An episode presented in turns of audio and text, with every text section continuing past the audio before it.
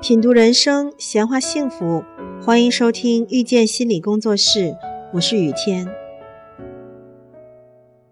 这位来访者妈妈正是如此，她是如此的担心女儿不再需要她了，以至于女儿三十二岁了还必须得和妈妈一起住，连婚姻都无法自己做选择。她反对女儿的第一个男友，因为。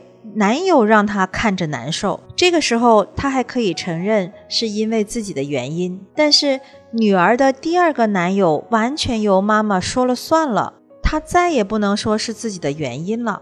于是她把这个问题转化到女儿身上，因为女儿不喜欢他还要和他结婚，就是不道德的。他在试图用这个理由阻止女儿结婚，这样女儿就可以留在他的身边。被他照顾了，当然这其中也有女儿自己的原因，女儿也没办法从家庭里分离出来。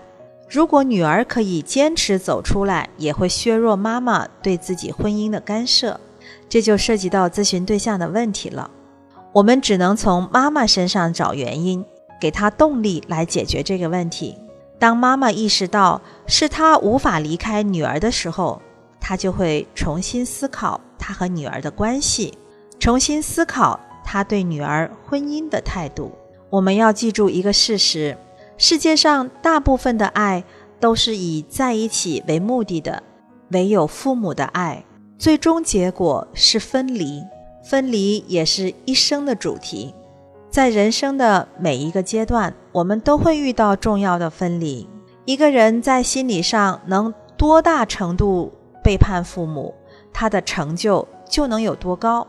因为我们的思想的大部分来源于最初与父母互动形成，用熟悉的方式能让我们觉得很安全，但同时这也会束缚了自我的发展。只有不断的去探索和父母的方式不同的模式，不断的去探索和自己原有方式不同的模式，才能真正的成长，才能拓展自己的发展领域。亲爱的听众朋友，感谢收听遇见心理工作室。如果您喜欢我们，欢迎加 QQ 群八三二四九六三七零。本期音频就到这里，我们下期再会。